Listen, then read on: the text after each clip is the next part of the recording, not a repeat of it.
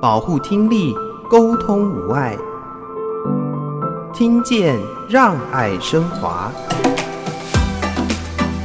所以你真的可以准备的，就是正向的老化的准备态度，就是说你怎么去看待你在持续长大的过程跟变化。第二件事情就是说人生的曲线啊，哈，这个曲线一定也是有高点有往下嘛，下一个起点就在现在，所以下一个高点会在哪里？我觉得这个很重要，就是一定要有一个你对于整个人生上面的要达成的一个点是什么？你要开始为他而准备，回归到个人跟生活上的东西哈。那第三个部分就是关系的经营，我觉得相对要准备，跟朋友之间、跟家人之间各种不同的社会关系的这个经营的准备。当你的第三人生跟新的曲线，你也会需要一一群新的朋友。那你用什么方式去经营新的这样子的关系，跟找到这样子的人？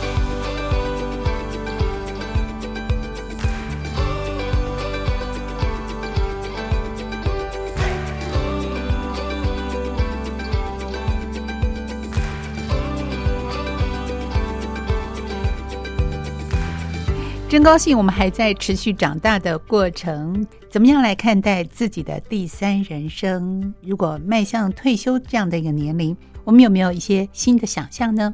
听见让爱升华，我是若楠。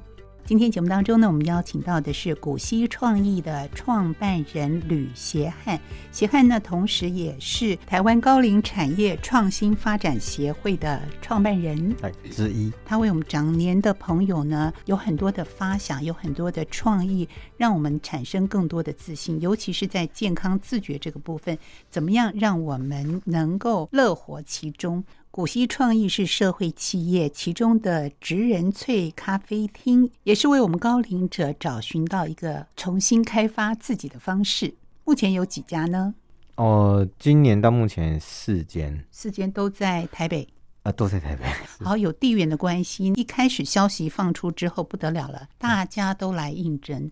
可是这么多人都想来参与，你在跟他们面谈的过程里面，你希望能够筛选出到底是什么样的一个条件，或者是我们说的标准呢？嗯，大部分的人其实来哈，他来他为什么投那个履历呢？嗯，他的想法是这样，他说怎么哪有人开一个职缺，然后是要比较老的？啊，这个没有听过啊，所以第一个他想要来知道一下，说这到底在干什么东西这样子哈，所以人家来来都会问什么？他说，哎，那如果我这个选上哈，你们是要培训我们做手冲咖啡师嘛哈？我那时候知道大概这个课程在外面大概是一万多块吧，就如果正常要去上课的话，他们就问我们说啊，你们这个是不是要收费？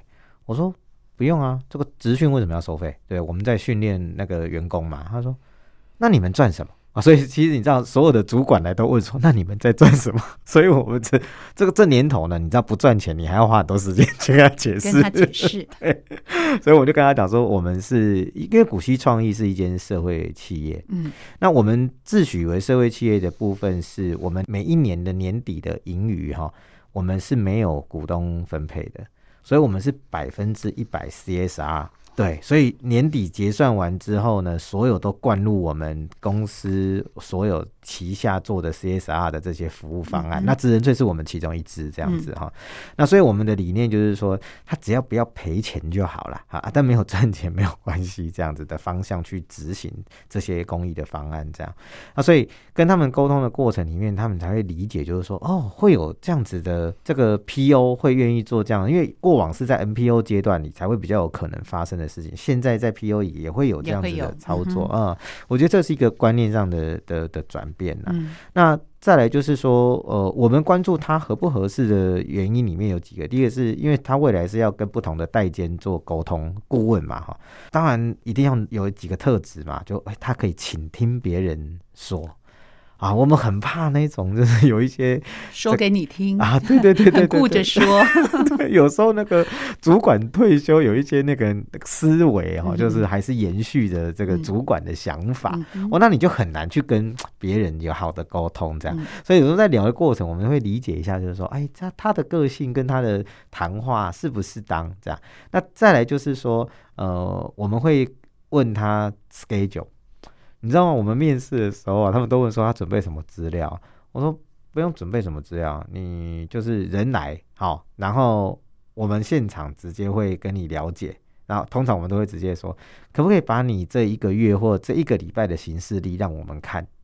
所以他通常就会有趣哦，对，就拿手机出来让我们看。啊，为什么我们要做这件事？就是说。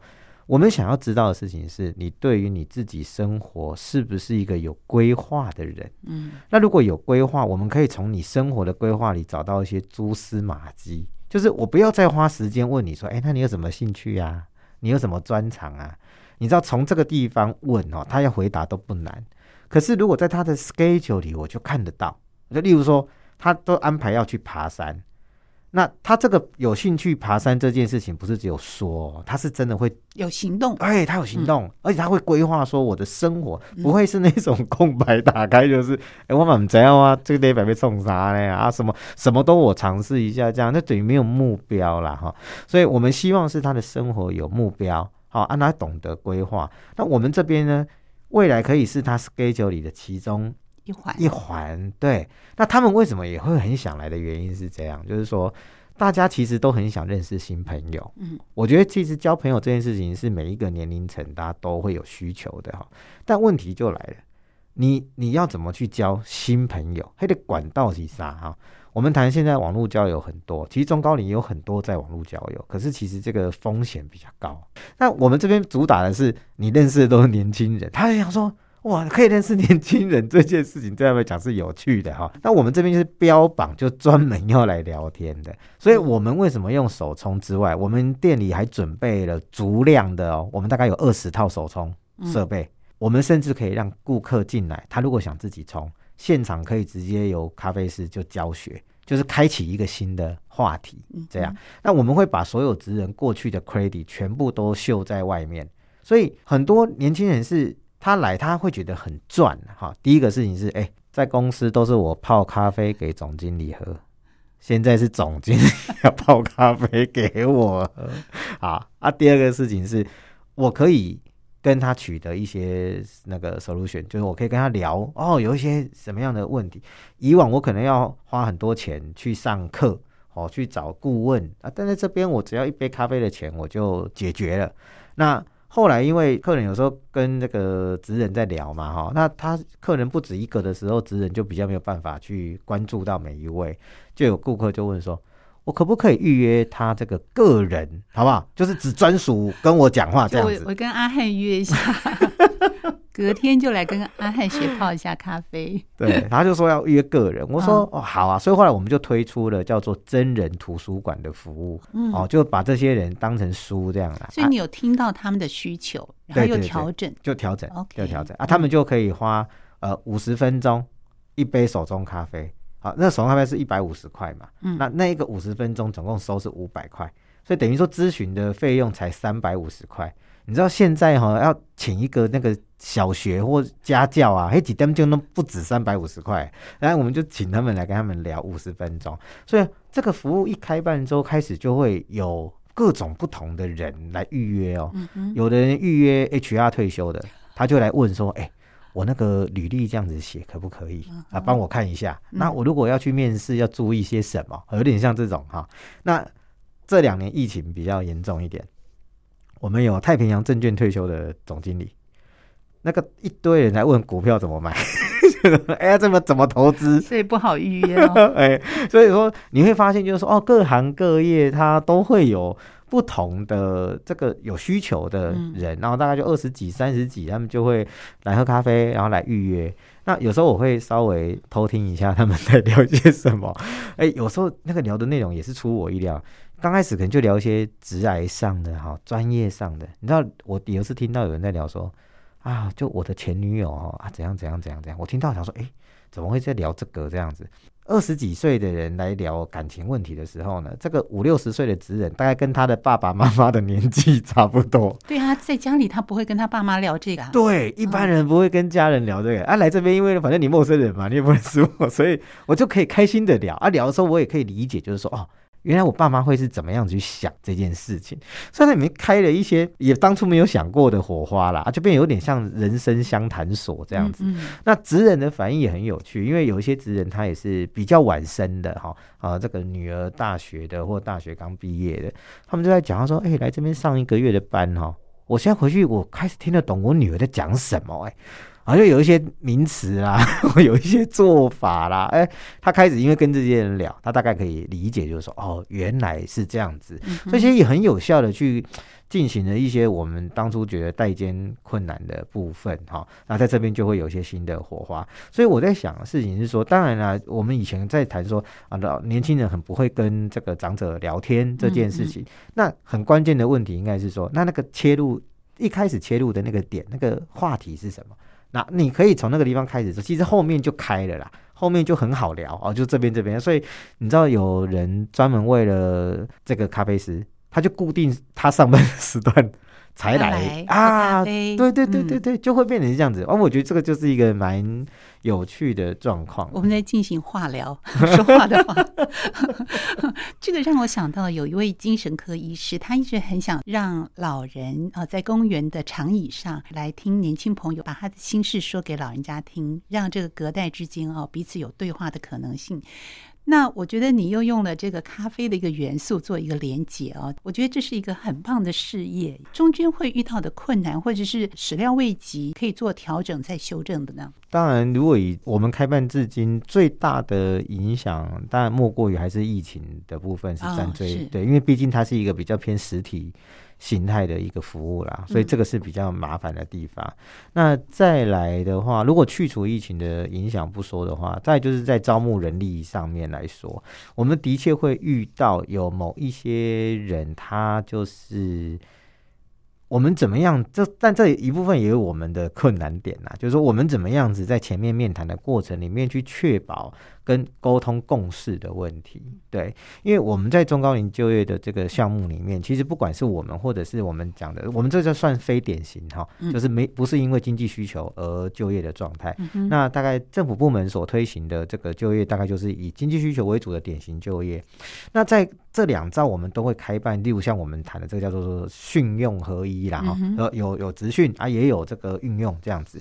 那在政府端跟我们端都有一个问题，就是。有一些人呢，他上完训练课程之后就拜拜了，不去报道。哦，他就是其实他没什么事情做，他想要学东西，他等于把它当课程来上，他把它当 对阿阿够没没打几啊那样，哎呀，所以。政府部门的职训单位也会遇到这样的问题。那原本我们会以为我们可能非典的部分比较不会遇到，但实质上也还是会有遇到，因为我们总共也招了好几梯次哈，在后面几个梯次就会有感觉到，就是说，哎，的确会有这样子的现象产生呐哈，这个是一个比较大的的困境。所以我们现在开始呃越后面的调整，就是说，变成是我们可能比较不像是以面试的概念。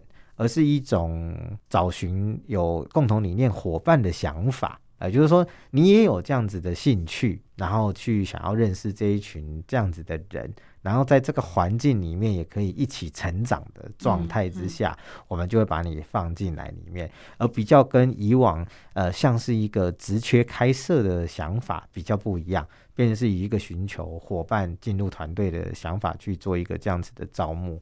来慢慢的去进行调整。那目前四间店的展店，我们其实呃，职人萃是一个概念，概念就意思是说，就是我们的核心概念就是一定要使用退休的这个中高龄这样。所以如果你有正职工作，是不能加入我们的。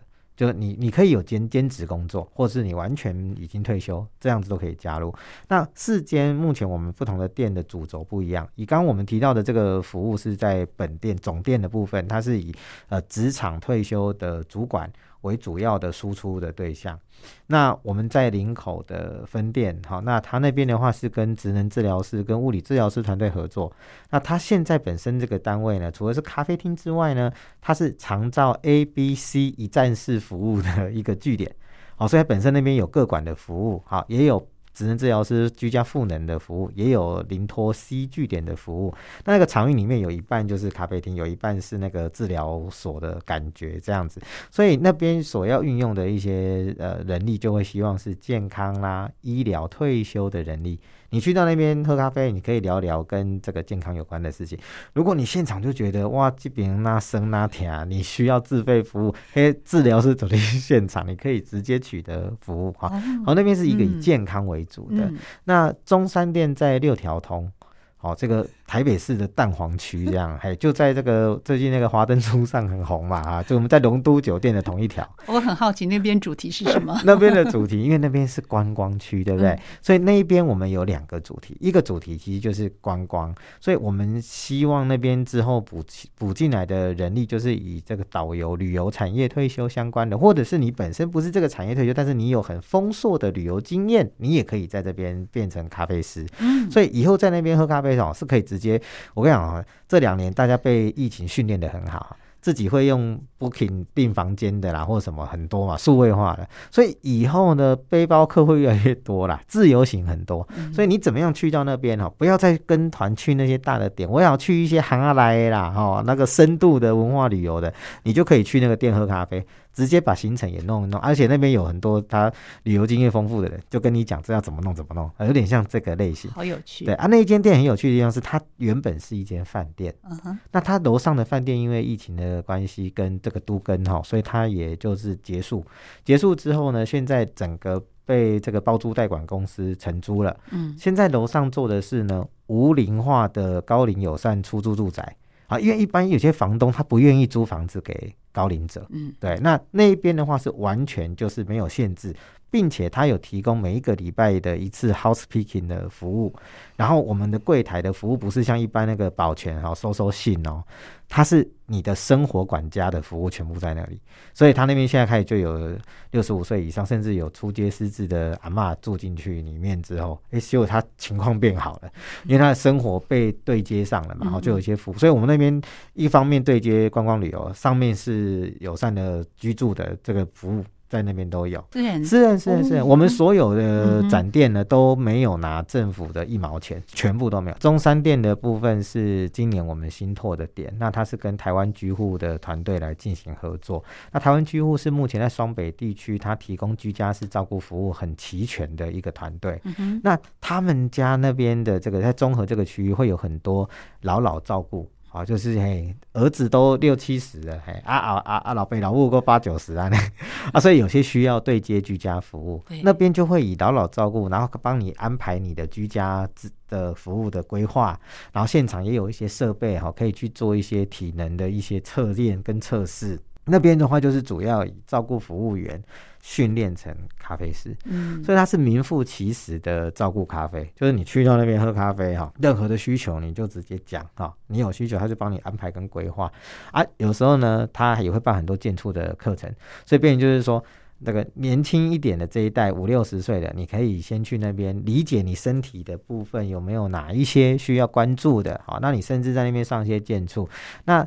这个老一点的，如果他能够被带得出来，你就把它带来一起，好啊；不能被带来的呢，它也可以连接居家服务的功能进去到里面。好，所以大概我们每一间店，它会跟一个产业的主轴去做配搭，嗯，然后来去运用相关的人力，啊，大概这个是职人萃是品牌概念，然后用这个方式一间一间的去做不同产业的连接，来提供高龄长者不同的服务项目。听到这么多元的一个产业服务，而且是我们社会企业百分之百要回馈到一般民众的身上，所以我觉得这样的一个理念跟实际作为是让我非常感佩的一件事情啊。所以未来还会有更。多的计划展 店吗？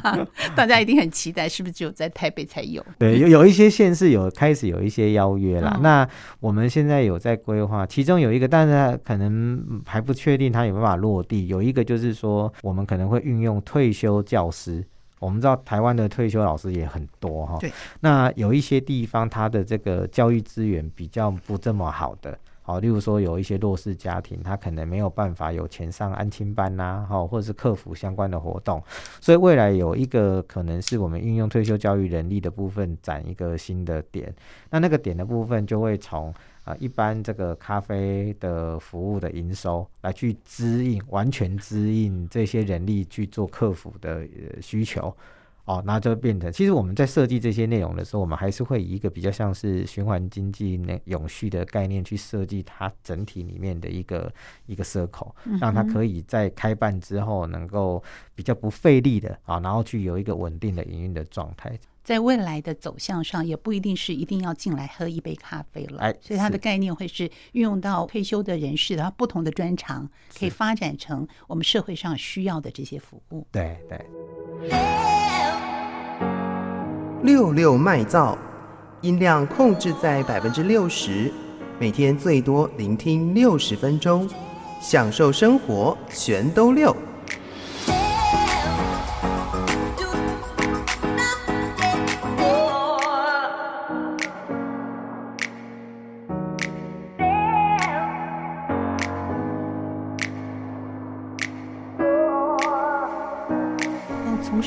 个服务的企业，到现在很久的时间，所以这个包含营运、包含收入、包含未来的发展，其实对你来说都是一个每个阶段要面对的一件事情。有没有内心挣扎过、疑惑过？很想知道阿汉的内心世界。很很长很长，超级长。嗯，尤其在那个疫情冲击的那那个时间点，嗯、哼哼你就会觉得好像。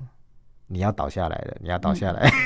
真的，因为现实面房租就要付嘛，对不对？人力都要付出。是是是是，然后一直会不断的提醒自己要去回到那个最刚开始的那个点。初心，真的真的初心。对对，我在先缴第三年的时候，原本就应该要离开这个产业了，因为那时候我其实有一些打算，想要回归到音乐的环境里面啊，呃，去一些地方工作。他那时候来问我说：“哎、你要不要来 NBO 组织？”我说：“啊，我不是社工，你不要找我。”呃，邀了两次，第三次他真的是他讲了一句话，他说：“啊，你舍得这些阿公阿妈？”我刚才讲完之后，我会那句话冲冲击很深，我会去想很久，你就会想说，之后来去做宣角这个制作的人哈，他有没有办法能够顾及专业的演出？但是又能够顾及这些长者的心理的这个，那他在沟通的过程会不会好？有的时候，你知道我们在剧场专业工作的时候是。那个情绪是很直接的哈，那 这个对阿公阿妈来说可能都不是 承受不住，承受不住啊。然后再来就是沟通的技巧，其实有些转移，然后那个过程里面，真那时候想想，我说好好，所以后来我就这句话，我就就就踏回 NPO 组织做这件事。我其实很想要跟产业连接，可是我又要在乎我们 NPO 组织的观感。那时候想想说好，那我们就跟执行长。讨论说，我们要来做一个社会企业，让他有机会能够跟真实产业对接，跟高龄设计服务对接，但我们又能够把一些呃盈余拿来做更好的规划，然后发挥好的社会影响力。这是最一开始要做古稀创意最重要的事情。到后来每一次面临的这些经营上的压力或者什么时候，其实就是又回归到那个点去看说啊，这个这些很好的建筑方案呢，呃，就是因为。它的成效很难被量化。你知道我们整个健保的支出哈，在预防疾病的，就我们讲疾病预防有有五个阶段嘛，哈，就是治疗其实是后面的事情，前面是预防。在健保所有支出里，预防的支出是最少的。可是为什么大家不愿意做？因为我可以跟人家讲说，我疫苗打了几支，对不对？可是我没有办法跟别人讲说，我做了这个事情，预防多少人得到病，你没办法提出这个数，没办法评量，没办法量化。对，所以大家就不愿意花时间。嗯、那我们就是因为有看见这些，那也在建筑上面，刚刚有提到我们接触的是平均七十九点多，对不对？嗯，其实有很多人是哈，跟我们接触之后，他心态变好，他健康自觉出来了，可是时间。走在后面，心有余而力不足哈。我们看过很多，所以你说健康注意这种东西，真的是要等到说六十五岁才开始做吗？还得维护啊，对吧？所以观念要先跑，也就是说，我们三四十岁的时候先 先有这种观念。对，三四十岁真的很难，真的很难。对，你要有自觉，就是什么。因为什么说五六十岁，尤其退休的时候去做这种事情最好，你知道吗？因为他眼睛看得到他爸爸妈妈啊，他会去想说，我以后如果不要那样那样那样，我现在就要怎样 这样。所以，我们为什么挑退休这个阶段介入？也就是说，你自觉比较好，容易在这边被引起这样。所以，每一次遇到困难，就要回归到这个最初的那个点去思考，就是说。呃，台湾哈的高龄化速度是全世界第一哦，嗯，少子化我们也是第一。过去从民国九十年到去年的一百一十年，我们花了二十年的时间，七十二岁以上人口涨了一百万。为什么讲七十二？因为我们刚刚提到那个健康平均余命是七十一点六岁哈。那接下来从一百一十一年开始哦，每七年多一百万七十二岁以上，嗯、所以十四年后我们就会多两百万。那这两百万七十二岁以上，我们就预估他一定会有照顾的需求在这里，这就反映出了健康促进坐在前面有多么重要的部分哈。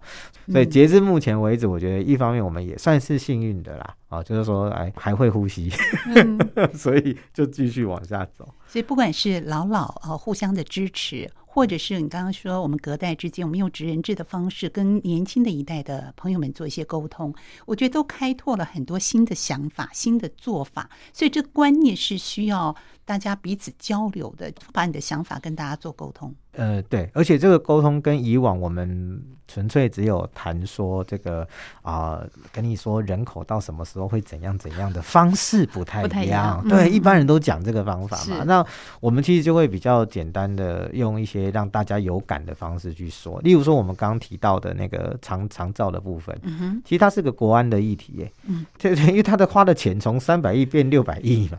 对，那接下来老人家只会越变越多而已。那这个钱。现在转回去保险的可能性很低，因为台湾目前的年龄中位数是四十二岁多了。这时候实施长照保险一定会变成是年轻人养老的，那年轻人人数又不够，大家社会上会反弹嘛，哈。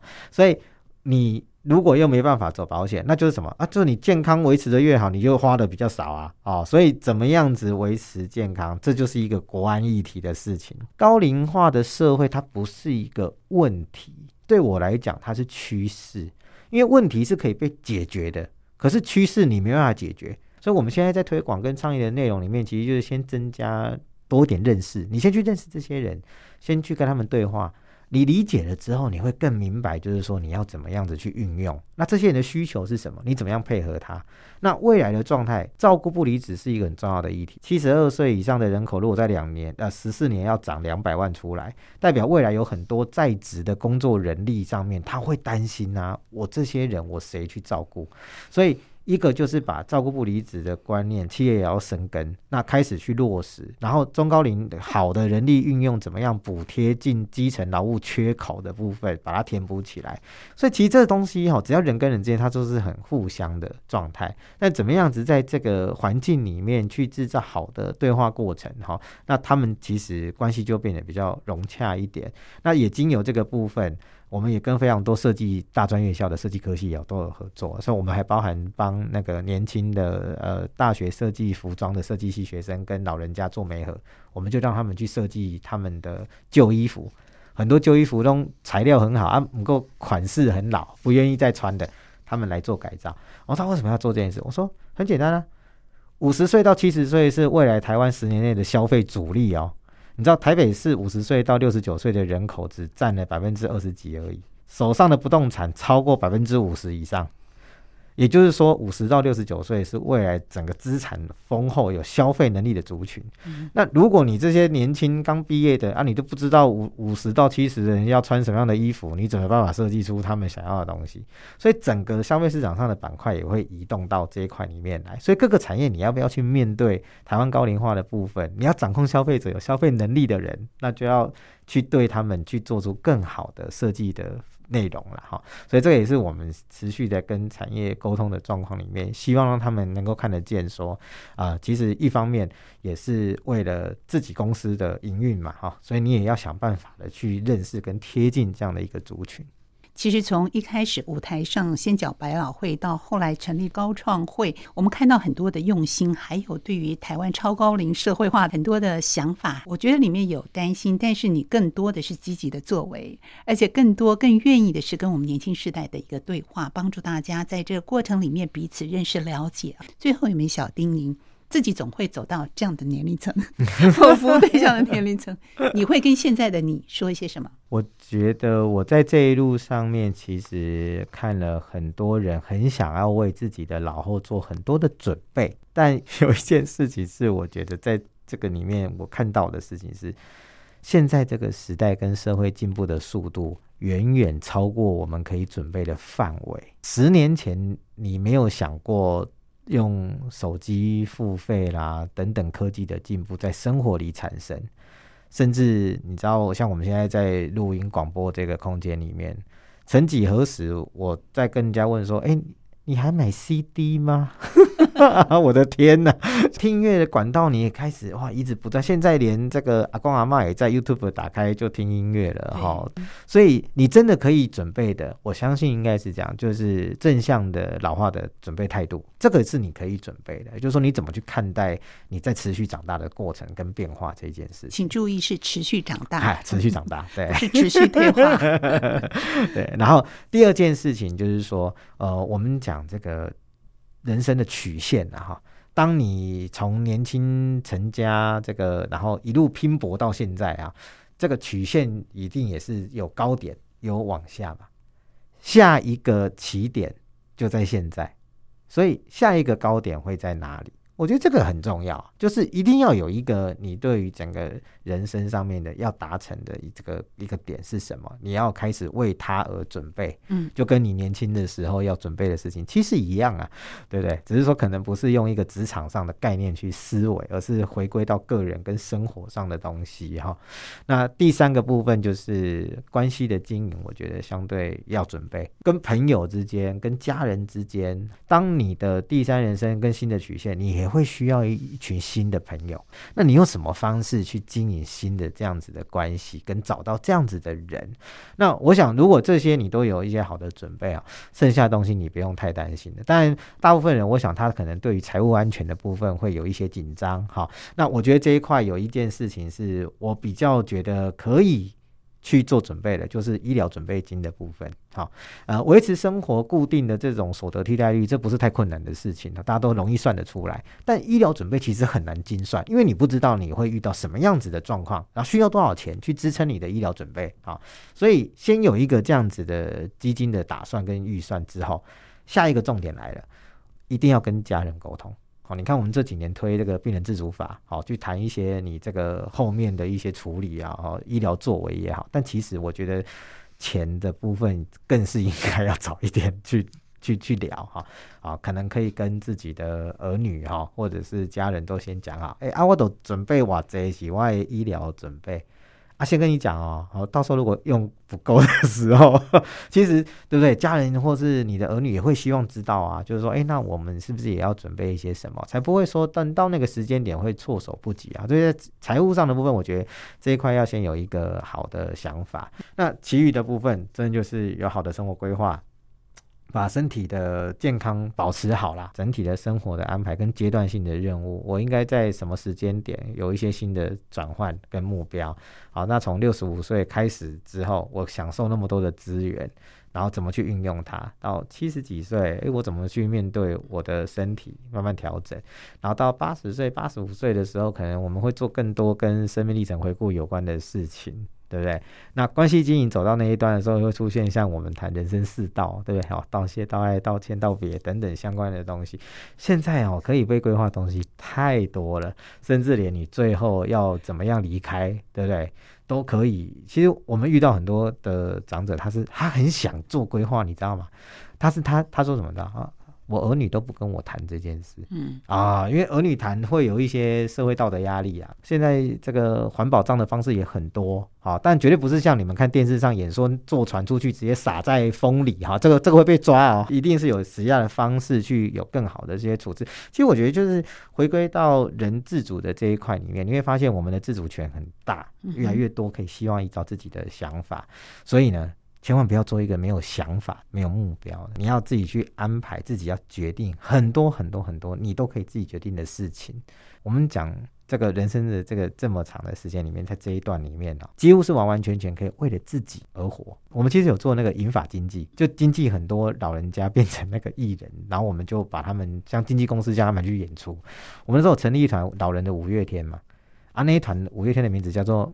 My Day，五月天叫 May Day 嘛，M A Y，好，那我们就把 M A Y 的 A 拿掉，叫做 My My My Day，然后就说我的天这样。我说为什么是观众看到的反应是哦，我的天呐，怎么这么老这样嘛？我说不是，他们现在就是为了自己而活啊！我的天，就是每一天都是 my day 啊，都是我自己要为了自己而活，所以我们去规划很多不同的内容去满足，然后让整个第三人生有新的曲线，然后呃开心的、健康的。好，慢慢的，然后让整个生命变得很精彩，这样子。听起来好忙哦，My day，我有好多事情要做。真的。